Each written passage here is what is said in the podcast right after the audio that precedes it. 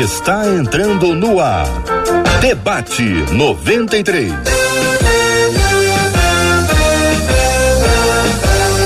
Realização 93 FM. Um oferecimento Pleno News. Notícias de verdade.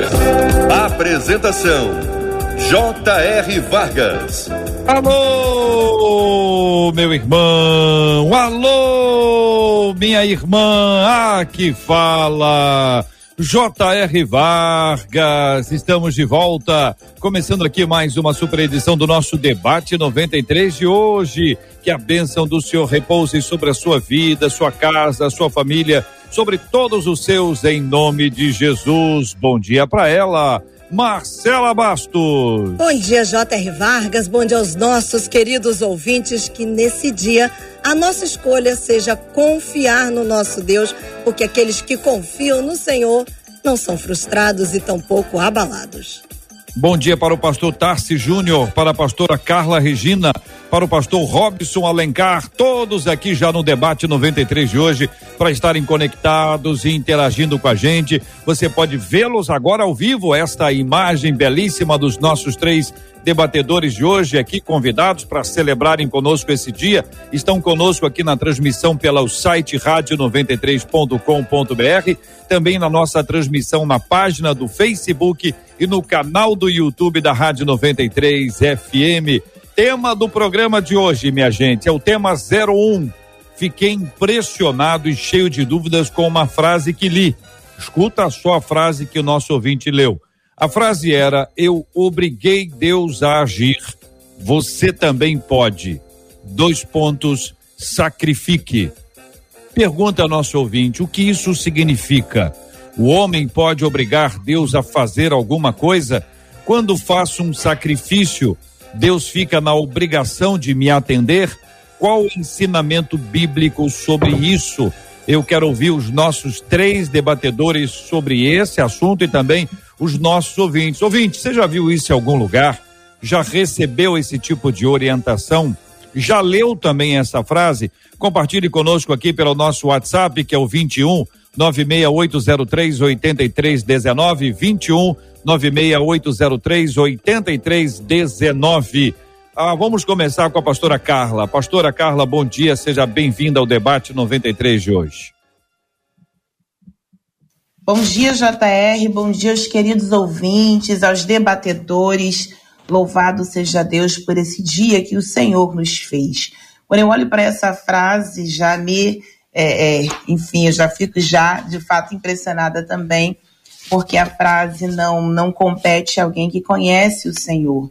Me parece o pensamento equivocado de Saul em 1 Samuel 15, 22. Samuel já dá a ele a palavra Porventura tem o Senhor tanto prazer em holocaustos e sacrifícios, mais do que se obedeça à palavra do Senhor.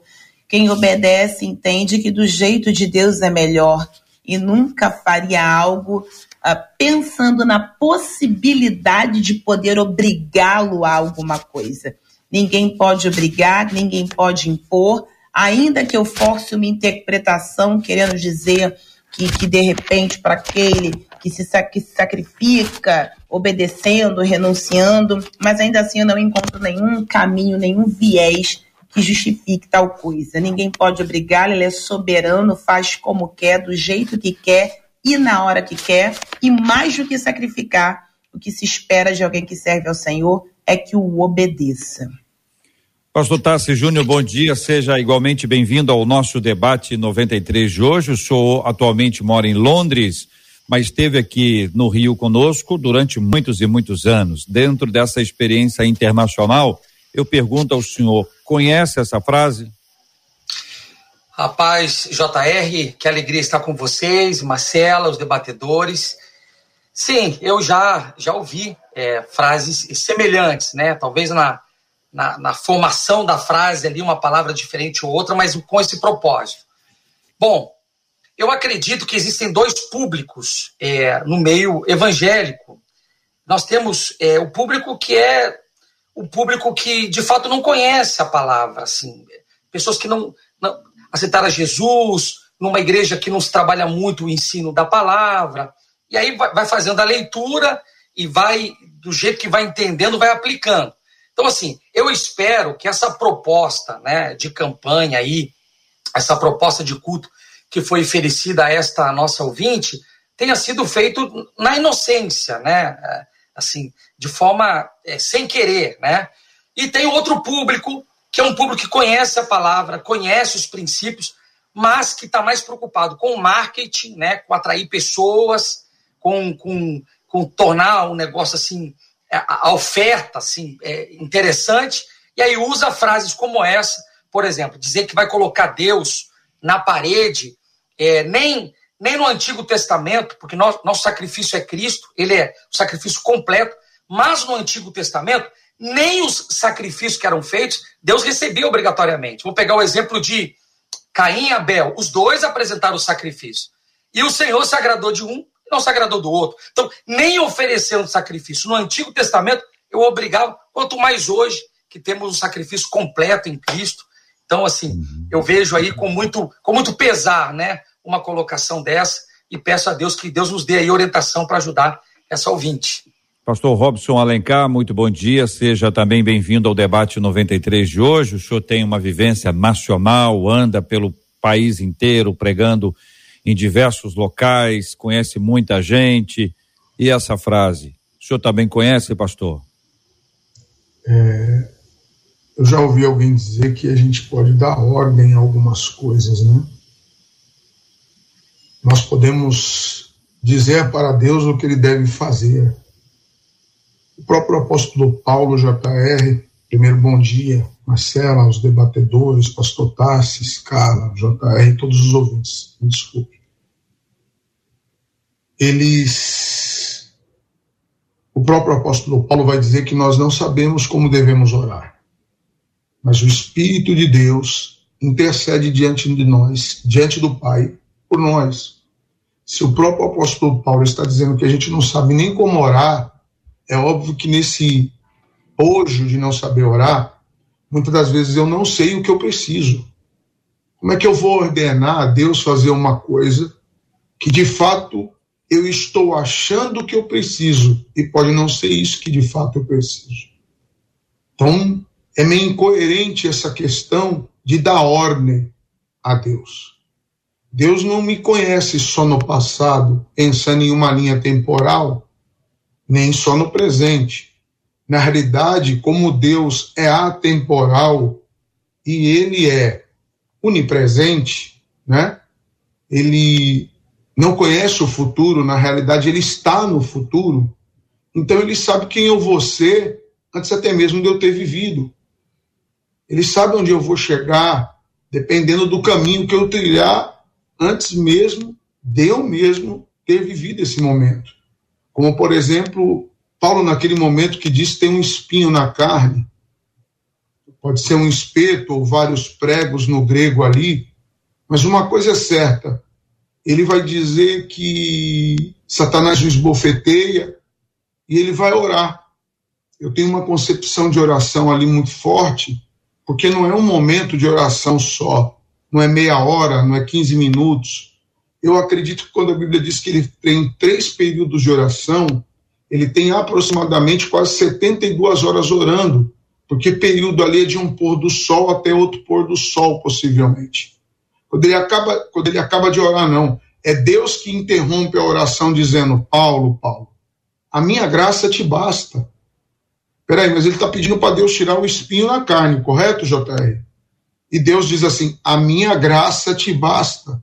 Ou seja, Paulo pode pedir o que ele quer, mas Deus só vai fazer aquilo que ele precisa.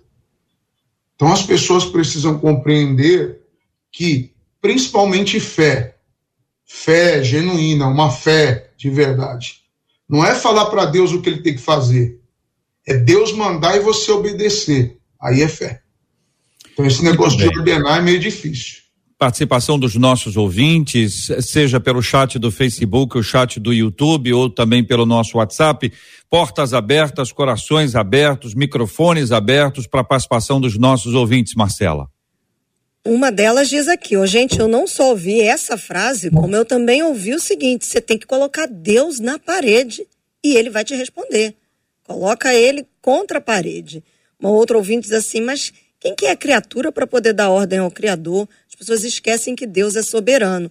E um outro ouvinte diz assim, o problema é que muitas vezes cantamos algumas canções que nos levam a entender que Deus está sob as nossas ordens, diz esse ouvinte.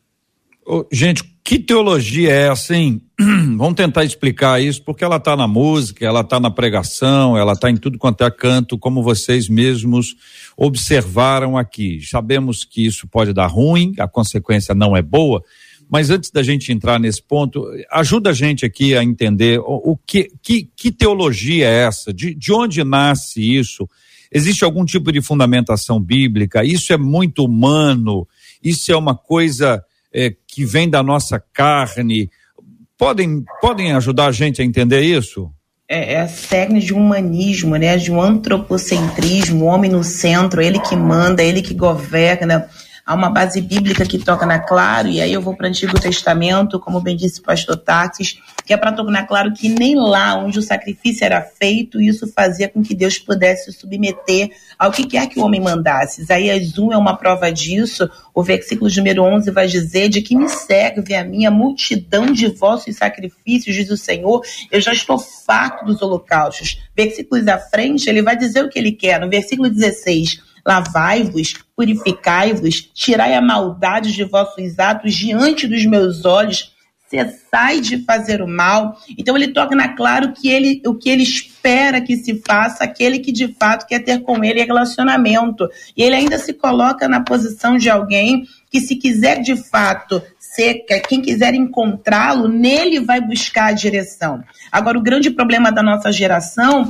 é querer tratar muitas das vezes os sintomas em detrimento da origem. Então, se obriga a Deus a fazer o que se acha que vai sanar sintomas, enquanto a proposta do céu é tratamento de origem.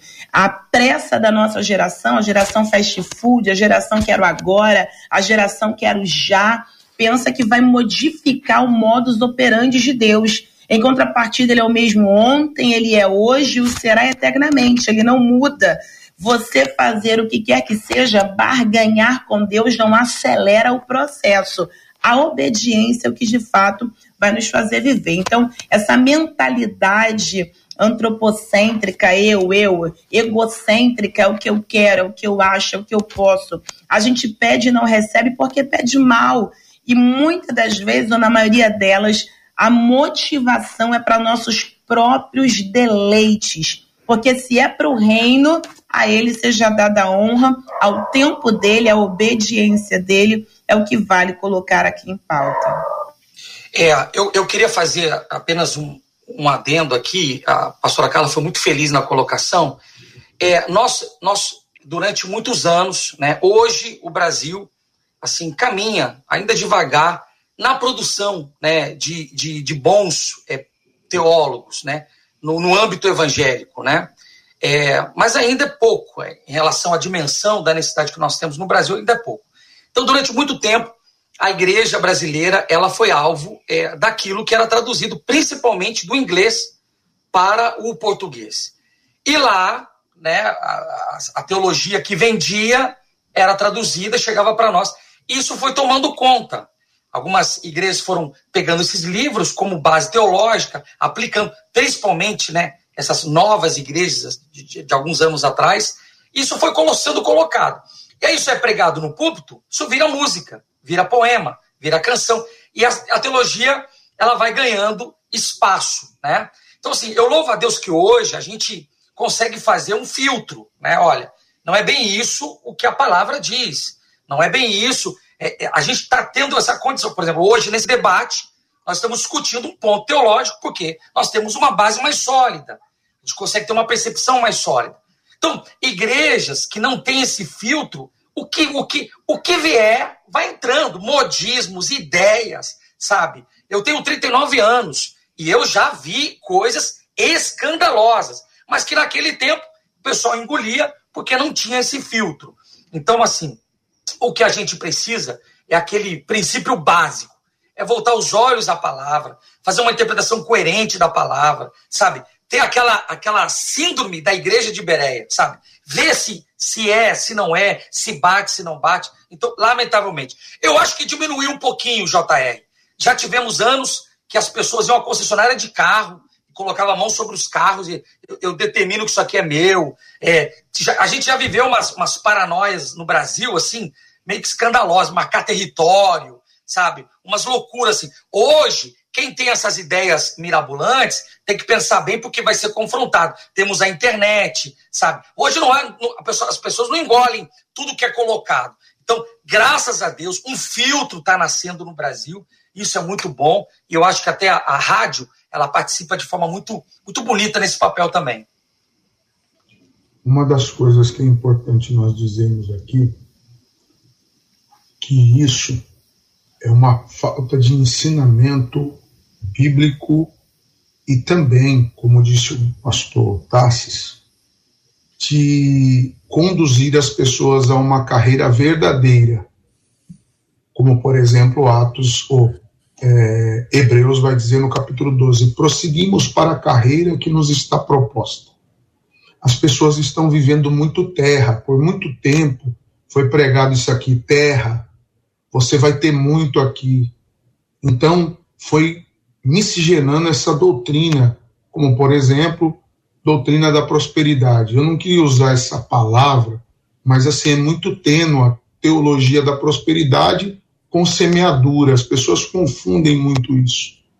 Então as pessoas aprenderam muito a possuir, a ter. Só vão ser se possuir. Só vão é, ser condicionadas a uma vida de sucesso se Deus der tudo o que ela quer. E as pessoas precisam entender que não é o reino que gira em torno delas, é elas que giram em torno do reino elas não são maior do que o propósito. É o propósito que é maior do que eu. Todas as vezes que eu entender que o propósito é maior do que eu, Deus vai corroborar com tudo que eu preciso. Deus vai fazer tudo aquilo que é necessário. É igual oração, gente. O prisma da oração não é orar para pedir. Não é que é pecado pedir quando se ora, JR. Mas o prisma da oração não é orar para pedir, é orar para se relacionar. E a partir do momento que as pessoas se relacionarem com Deus de uma forma íntima, de uma forma que elas não precisem estar só de joelho, elas se relacionam com Deus orando de joelho, orando sentada, orando deitada, orando trabalhando. É uma, é uma conectividade diferente. Ela não vai precisar nem pedir. Ela não vai precisar pedir. Enoque precisou pedir para Deus assim, ó, me leve, eu não quero provar a morte. Não, foi um relacionamento tão íntimo que ele não precisou dar ordem. Deus amou ele de tal maneira que falou: não, senão eu não vou permitir que os ímpios toquem em você. Você é diferente. Então eu acredito em Deus muito dessa forma. Pastora. O já corroborar ainda uh, o fato dessa, dessa essa série que é a necessidade em detrimento do propósito. Não há melhor coisa relacionada ao evangelho senão a possibilidade de relacionamento com o nosso Criador. Romanos 11:35 diz quem foi que lhe deu para que crie expectativa de receber algum tipo de recompensa dele. Quando eu olho para esse texto, Atos 17 25, vai dizer: nem é servido por mãos humanas como se de alguma coisa precisasse, pois ele mesmo é quem a todos dá vida, respiração e tudo mais. Quando eu conheço quem ele é, aí eu consigo viver com plenitude aquilo que ele faz. E conhecendo quem ele é, é inevitável que não citemos aqui textos bíblicos, perceba João 15 e 16 como é uma chave para esse assunto. Não foste vós que escolhestes a mim, eu vos escolhi a vós. Já tira de nós qualquer perspectiva de que nós tenhamos estatado alguma coisa acerca dele. E aí o texto prossegue: Eu te designei, te nomeei, que do grego significa separar alguém para uma tarefa específica, dando a essa pessoa toda a ferramenta necessária, é ele que dá, é ele que fornece, mas o texto prossegue, para que vades e deis fruto. Aí alguém pensa, já dou fruto, mas o texto prossegue, fruto que permanece. Aí o final é maravilhoso, a fim de que tudo que pedides ao Pai em meu nome, ele vou-lo conceda. Perceba que o pedir está no final do texto porque a relevância começa na consciência de que foi ele que me escolheu, de que ele me designou, de que ele me chamou para frutificar, que não é qualquer fruto, é fruto que permanece. Quando eu entro dentro desse processo, pedir é o último estágio disso. Há uma preocupação de, de antecipar.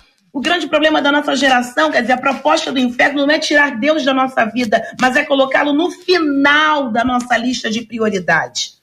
E quando ele se torna agora o final da nossa lista de prioridade, eu vejo agora não como a, a parte essencial da minha vida.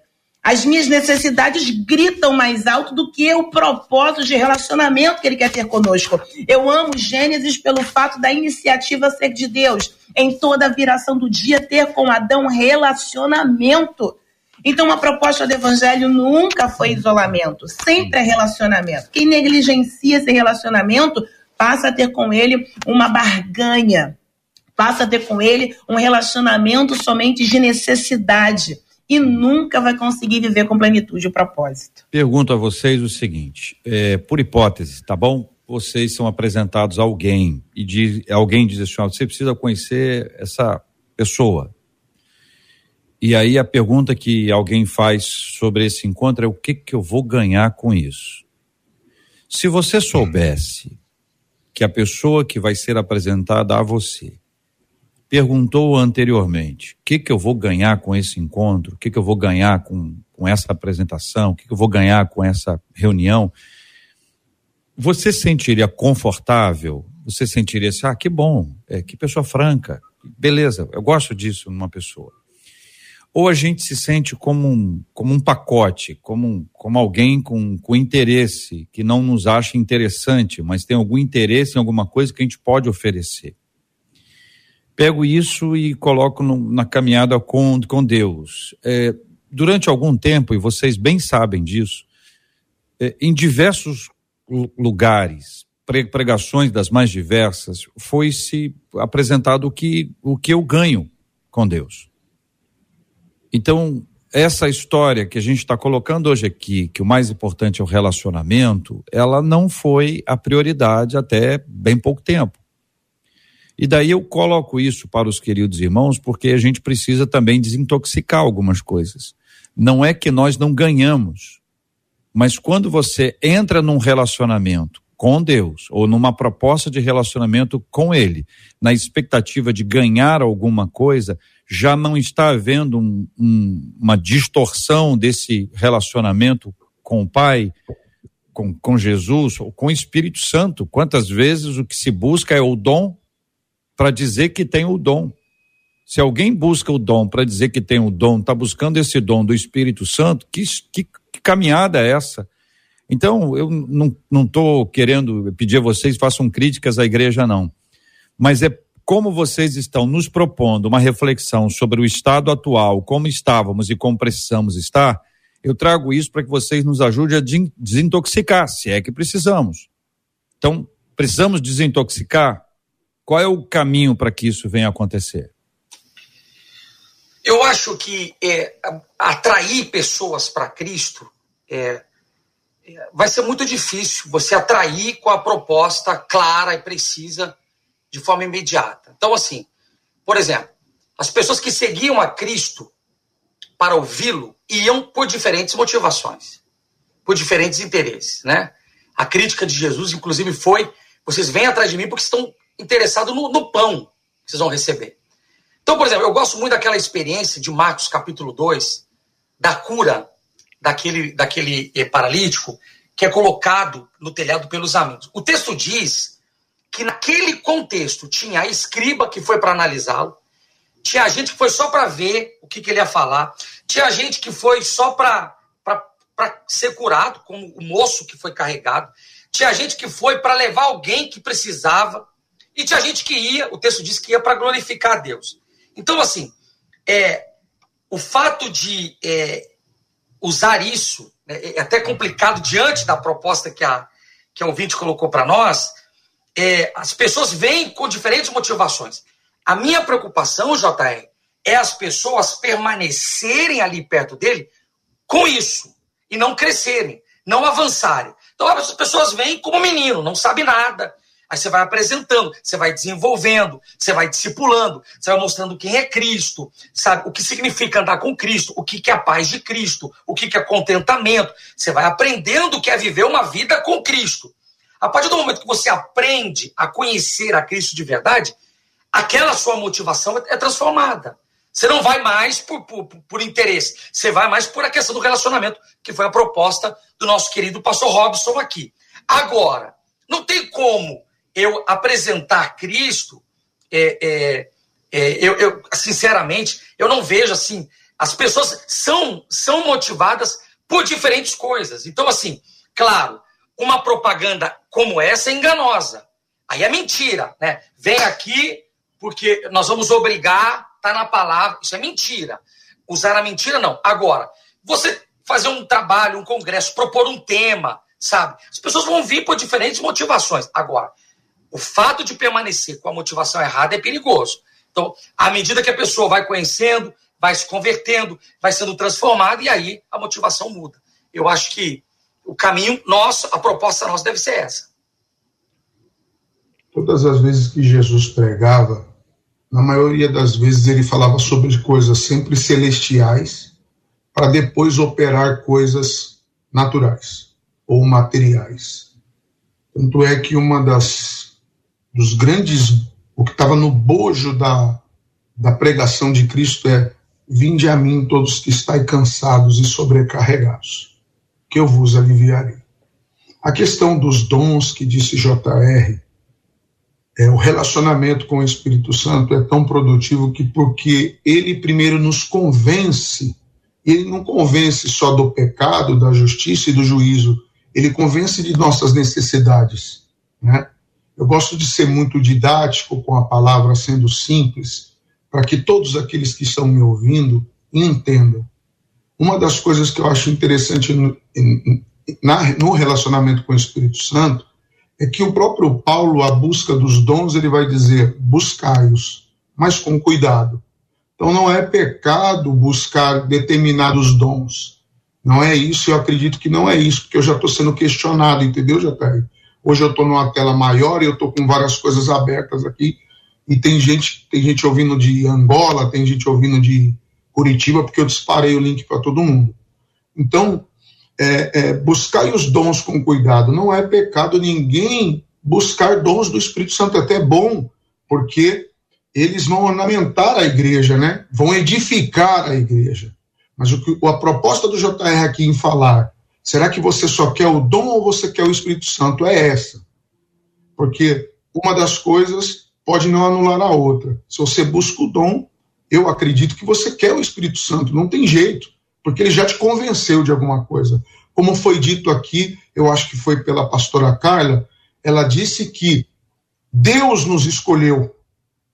É uma verdade. O próprio Cristo disse: Ninguém veio a mim se o Pai não enviasse. E é isso que eu acho maravilhoso, porque não tem como ninguém escapar disso. Foi o Pai que me levou a Cristo, e Cristo ainda diz mais: vocês só vão o Pai através de mim. E eu acho que para deixar o diabo bem bem desesperado, Jesus diz assim: e aquele que vem a mim de maneira nenhuma lançarei fora. Ou seja, enquanto você quiser estar comigo, ninguém me toma de mim. Ninguém vai tomar. Então eu acho que o relacionamento com o Espírito Santo, em detrimento a isso, não vai buscar o dom, não vai ter nenhuma dificuldade em ter relacionamento com o Espírito Santo. O JR, é, vale a pena ressaltar que a manifestação do dom para aquilo que for útil, a motivação é se fazer útil.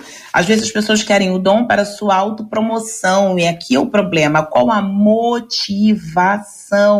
E aí eu volto a João 6, que fora também citado aqui, perceba, vão atrás do pão da terra. Eu vi multiplicação do pão, então é isso que me atrai para Jesus. Pode ser o começo, mas não vai ser a permanência. E Cristo não tem dificuldade no confronto. Então, parafraseando o texto, quem não bebe do meu sangue, quem não come da minha carne, não tem pacto comigo. Então, o papo foi muito reto e sem curva, com a simplicidade que o pastor Robson falou. Quem entendeu isso, ou dura esse discurso, quem pode suportar? Vai embora. Ele olha para os discípulos, que quem quer ser discípulo tem que aprender a ser confrontado. Diferença entre o tolo e o sábio é essa: exorte-o tolo vai ficar aguadinho, vai embora mesmo. Mas quem é sábio, de fato, vai se elevar no padrão de qualidade. Quando ele olha para os discípulos, a palavra vai ser: e vocês? Não vão também, não? E o Pedrão vai tornar claro: para quem? Eu gosto dessa tradução: para quem nós iremos se só tu tem palavras de vida eterna? Então, melhor do que para onde é para quem, porque não se trata do lugar, se trata da companhia. Então, às vezes há um clamor na alma humana de alguém que lhe diga a verdade. E essa é a minha preocupação. Como evangelizamos? O evangelismo normalmente, como é que é? Qual o seu problema? É pobre? Vamos na minha igreja que tu vai ficar rico. Ah, é, é. Qual é o seu problema? Tá doente? Vamos embora que você vai ser curado. Jesus cura, cura. Mas e se não curar, tu adora do mesmo jeito? Fazemos promessas em nome de Deus que ele não fez. Qual é o problema? É feio, vamos lá que vai ficar bonito. Quem lhe, quem lhe convidou a fazer promessas que você de fato não pode garantir? Quando eu olho para isso, aí eu percebo uma geração interesseira, porque o atrativo foi a promessa do que Deus poderia lhe oferecer em detrimento do relacionamento com ele, que é o que vai te fazer crescer.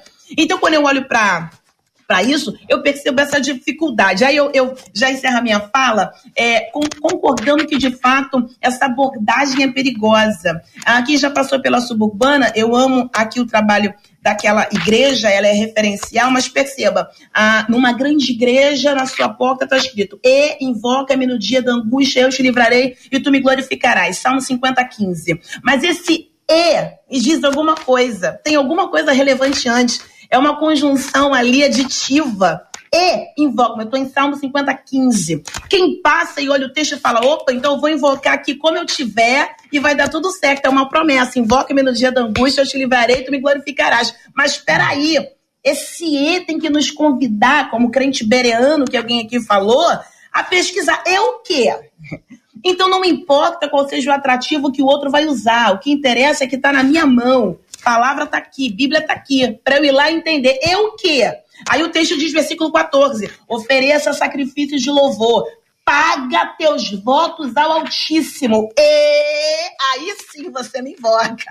Aí sim eu tenho promessa para te livrar no dia da angústia. Ainda nesse texto, vale a pena ressaltar Salmo 50, que ele começa dizendo: olha só, versículo 9 só: da tua casa não tirarei bezerro, nem bode dos teus currais, porque meu é todo animal da selva, o gado sobre milhares de montanha. Conheço todas as aves dos montes, e minhas são todas as feras do campo. Se eu tivesse fome, versículo 12, não tu diria, pois meu é o mundo e toda a sua plenitude. Comerei eu carne de touro ou beberei de bode? Ele está dizendo, o teu sacrifício não me alimenta, a tua obediência que de fato move o meu coração. E aí ele diz, oferece sacrifício de louvor, paga ao Altíssimo os teus votos e invoca-me. Aí sim, no dia da angústia eu te livrarei e tu me glorificarás. Muito bem, vou fazer um parênteses importante que considero vital para a saúde do nosso do nosso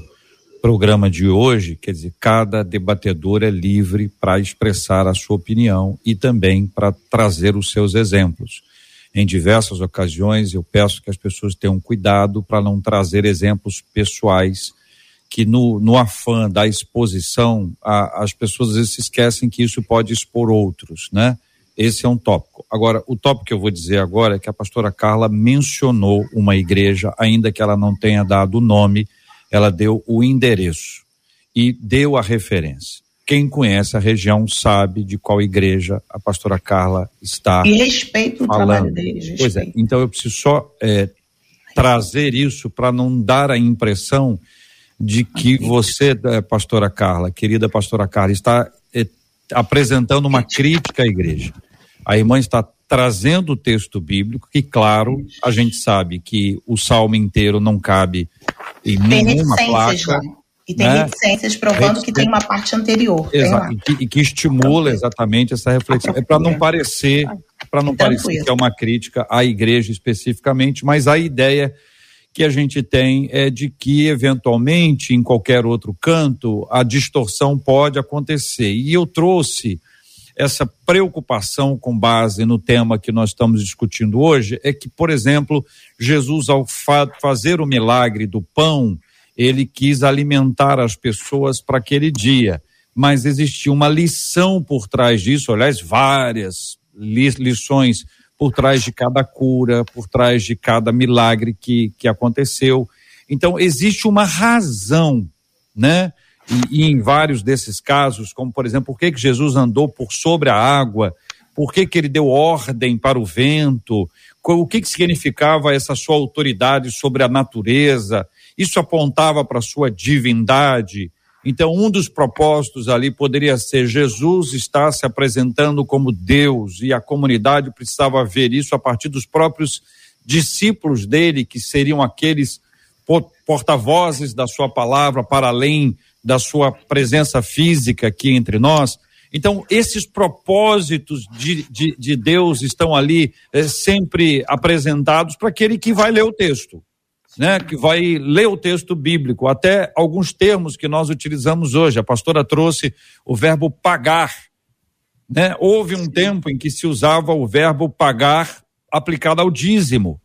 Hoje já se entende que essa expressão pode dar uma ideia estranha, porque hoje nós temos muitas outras coisas a serem pagas que nós não tínhamos anteriormente. Então, essa linguagem, essa adaptação nossa, essa observação nossa, esse equilíbrio nosso, nos traz para a palavra. Aliás, de onde nós nunca deveríamos sair em hipótese alguma. É a palavra a referência sempre. Mas nós começamos a sofrer influências culturais, ou seja, influências externas, e essas influências externas nos levaram a isso. Pastor Robson a, a, trou trouxe a fala da questão da prosperidade. Hoje nós temos muitas influências de um evangelho bem coach, né? Bem, bem psicologia, bem motivacional, bem le levanta a minha autoestima. E isso, de alguma forma, influencia a pregação, influencia a música, e de alguma forma nós somos doutrinados sob essa influência. Diante disso, fiquem à vontade para apresentarem as suas opiniões e reflexões. Não, eu só queria é, pegar um gancho é, que igrejas que não, não passam do primeiro degrau, né, desse degrau do convite e que não avançam para um amadurecimento, sabe, para passar de fato a essência da palavra, solidificar, né, os pés de quem se aproxima de Jesus, que fica nessa crise porque tem que inventar uma outra campanha. Porque senão o povo vai embora. Então tem que pensar um, uma outra coisa, assim, mais estratégica. Até, pastor Tassis, a palavra campanha. É, é. E tem que ser uma coisa assim, mirabolante. Então, por exemplo, essa, essa proposta que a ouvinte trouxe é, é, é, é, a ponta de um iceberg né, que, que, que a gente vem ver. A gente, a gente tem em diferentes lugares. Essas pessoas estão querendo ser criativas. Olha, vamos fazer um negócio aqui. Então, assim, quem não passa do degrau, de, de, de, quando as pessoas se aproximam de Jesus e faz essa pessoa sentar e aprender a palavra, vai ter que ficar num desespero de propor. E é uma loucura, é uma loucura. Porque daí, rapaz, eu já vi cada maluquice. Eu entendo muito bem, JR, quando você fala, e, e a gente precisa ter esse respeito, claro, mas são umas coisas assim que dão desespero na alma, sabe? Principalmente na internet, sabe? Umas coisas assim, do cara entrar dentro de um buraco, cheio de lama, cheio de, de, de, de, de, de, de sujeira, para causar um impacto, para causar. Então, assim, é porque não passa do degrau da, de, da, da aproximação das pessoas que as pessoas estão tendo para Jesus, para sentar e aprender a palavra, sabe? E quem não parar para aprender a palavra, essas igrejas não vão subsistir, porque não tem como. Pode ser muito criativo, mas chega uma hora que esgota, não, não tem mais o que oferecer. Então, que nós possamos, né, voltar aqui ao primário, né, a, a sentar para dividir a palavra, sentar para ter comunhão uns com os outros, para dividir aquilo que o Senhor deu para nós através da palavra. Então, eu, eu, eu deixo aqui meu, meu desabafo e meu grito para que essas igrejas se voltem para a palavra. Porque senão não tem como subsistir assim. Eu acredito, JR, Marcela, Pastor Tassis, Carla, que o brasileiro, vamos falar só do Brasil, ele tem uma dificuldade de leitura muito grande. É, e principalmente nessa onda, né? Celular, tablet, streaming, é, computadores, as coisas ficaram muito acessíveis por causa da onda da tecnologia, internet em alta velocidade. E as pessoas têm uma dificuldade de leitura. E essa dificuldade leva as pessoas a serem enganadas. Jesus mesmo apontou para que nós leiamos a palavra de Deus, porque está nela a vida eterna. Se tem coisas que eu costumo dizer, eu não sou contra ninguém usar a palavra campanha, mas não pode ter só isso. Não é isso. Não pode viver disso. A igreja não vive disso. O, o meu mestre, saudoso pastor Antônio Gilberto, ele dizia assim: Robson, ele, ele me acompanhou pregando na igreja de Cordovil enquanto fui membro lá por muito tempo. E ele dizia assim: Robson, eu era um garoto, sabe? Eu, eu acho que eu sou um garoto ainda, né, JR? Era um garoto muito novo, 19 anos. E assim, eu pulava, eu rodava, eu profetizava. Deus fez muitas coisas por causa do momento. Era o meu momento de ser assim aquela fé muito espontânea, com muita alegria, com muita emoção, muito longe da razão, né? Aí, tanto é que a Bíblia diz que o nosso culto tem que ser racional. Aí eu, ele diz assim, Robson, você é um tão bom pregador, filho, com aquela forma dele bem simples, humilde. Ele diz assim, meu irmão, se você só curar, eu estou vendo que muitas pessoas estão testemunhando cura. Se você só curar, o dia que você não curar mais, você vai ter que inventar alguma coisa porque não é você, é ele. E eu ficava com aquilo na cabeça. Mas ele falava de uma forma que nunca me magoou. Robson, o dia que você não tiver profecia, você vai ter que inventar uma, porque senão eles vão embora. E o problema não é você não ter mais. O problema é você não saber o que fazer para alimentar eles, porque por enquanto você só alimenta da cura e da campanha que você está fazendo aqui na igreja. Mas não tem problema, continua. Olha a experiência de um homem que conhece a palavra de Deus. E ele diz para mim assim: pregue mais.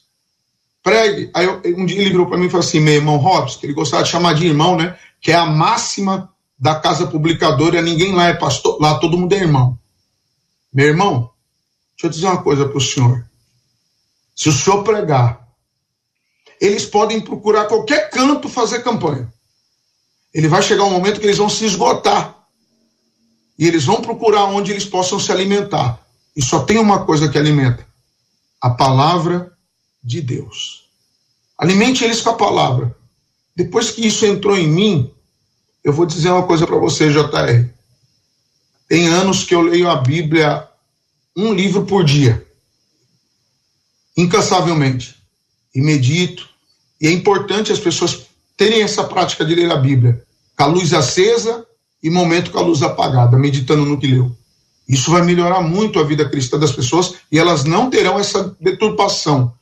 Encerrando a minha fala, porque tem pessoas que vai pedir coisas e Deus não vai fazer. E ela vai achar que Deus não é com ela. E isso não é verdade.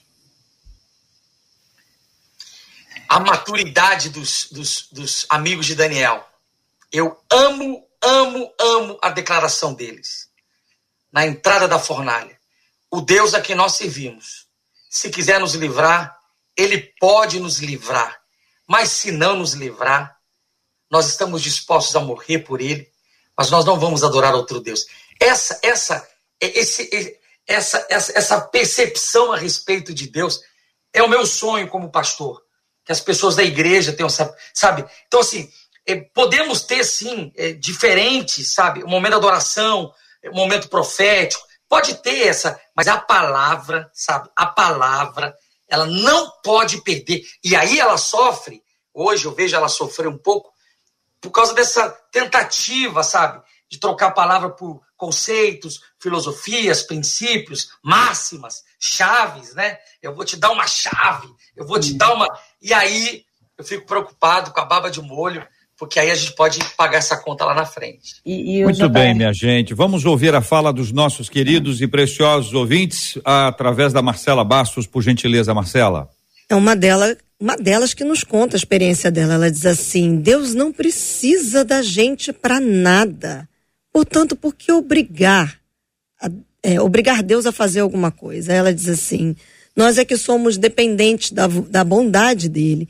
Ele é que nos favorece. Uma vez, eu fiquei tão zangada com Deus, mas tão zangada, que falei para ele assim: ó, eu só vou fazer a obra se o senhor me der o que eu quero.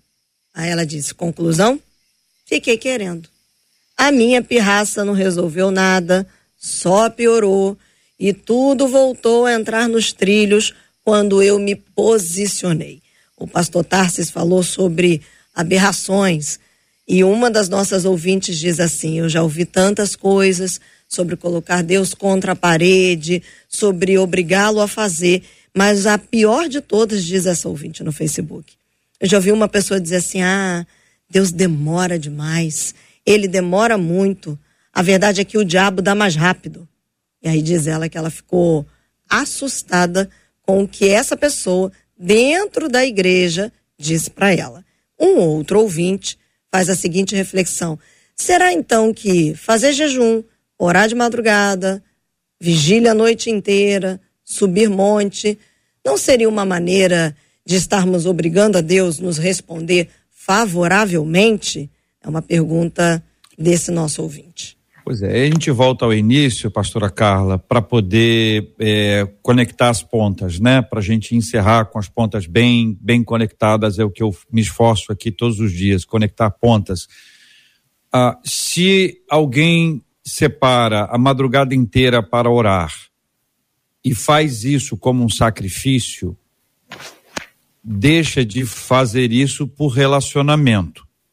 Não procurou a Deus porque quer estar com Ele mas porque quer alguma coisa dele.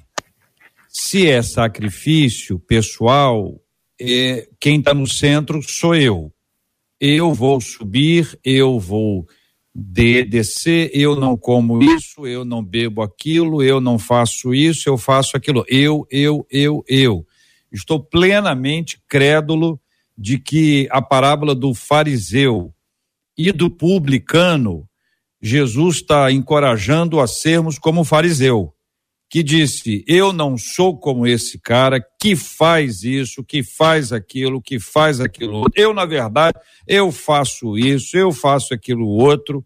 Enquanto o evangelho diz na parábola, né, que Cristo disse que aquele publicano que bateu no peito e disse: Ser propício a mim, pecador, este foi justificado para casa, dá a impressão que o justificado é o que diz, o que fez, o que não fez, onde vai, onde não vai.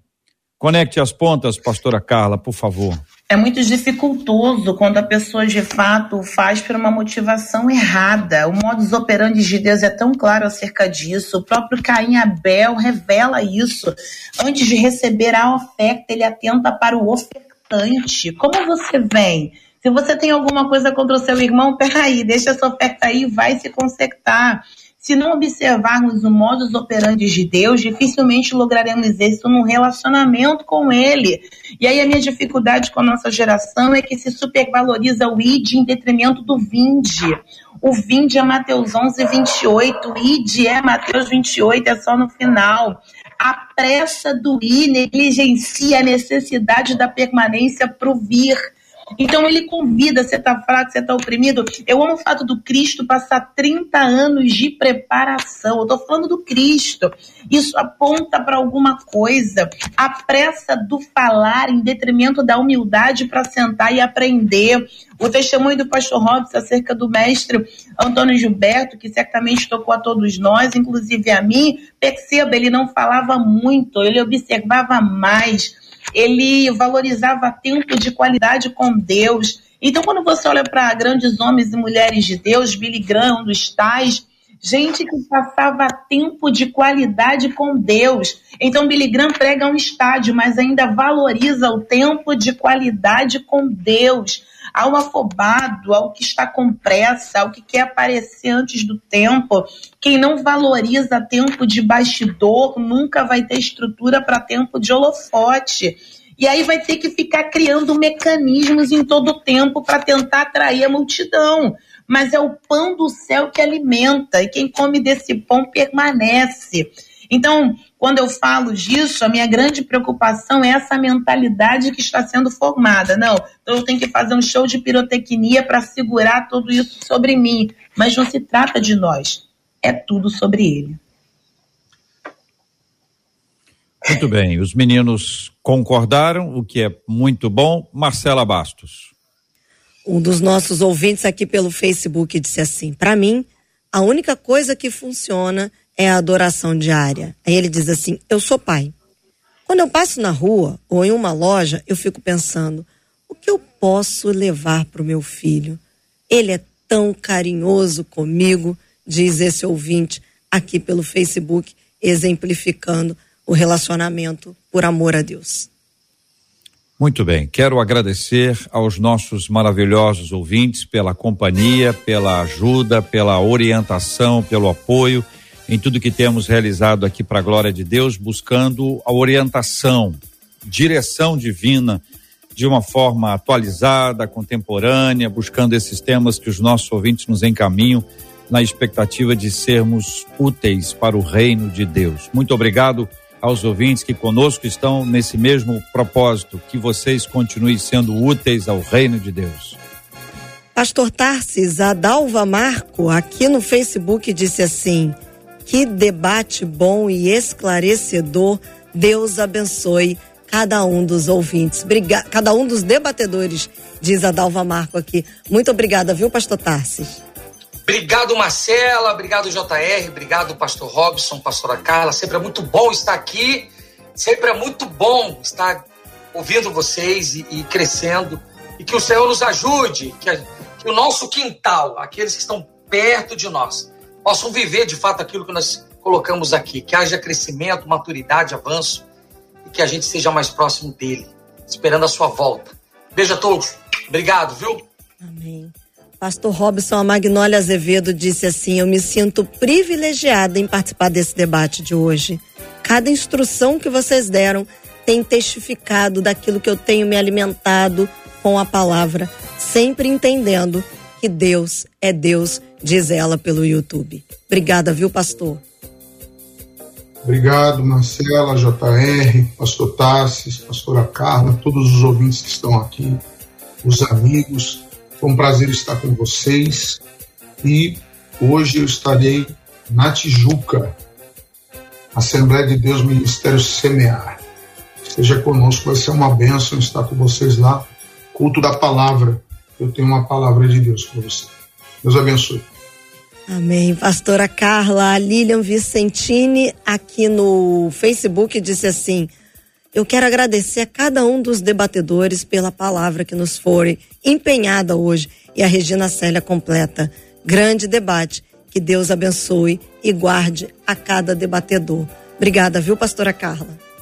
Eu também quero agradecer pela fala de cada debatedor. Marcela JR, é um prazer estar com vocês. Um beijo para todos aí das redes sociais, Insta, Facebook, perguntaram aqui e eu deixo um abraço aqui lá pro pessoal da página da nossa igreja, ó.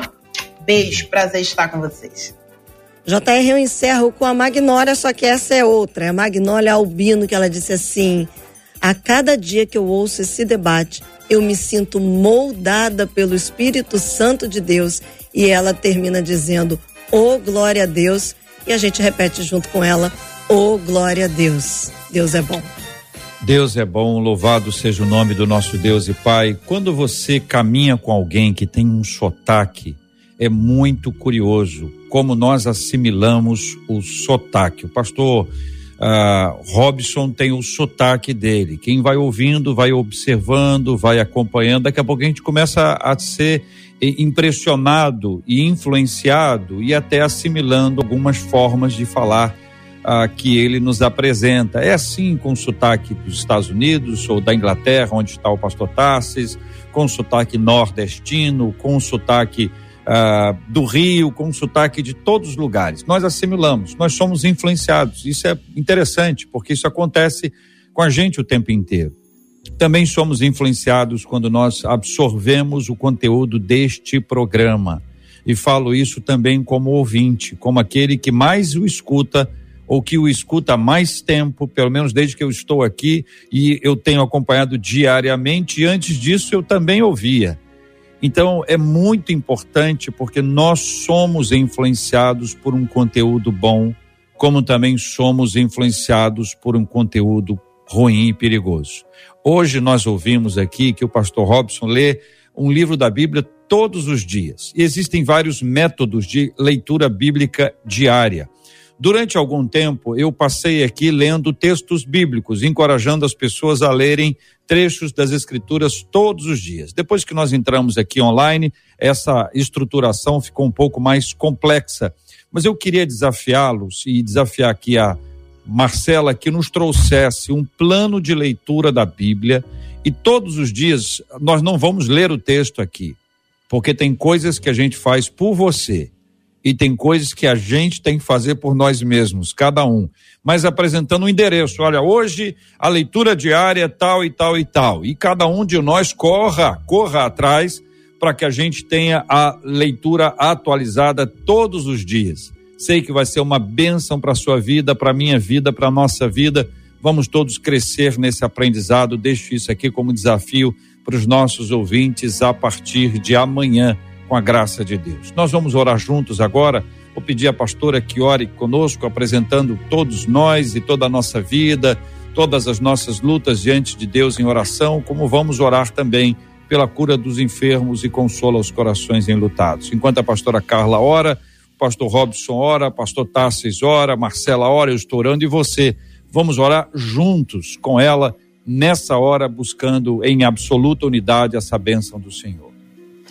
Amado da nossa alma, em tua presença e intercessão nos encontramos agora.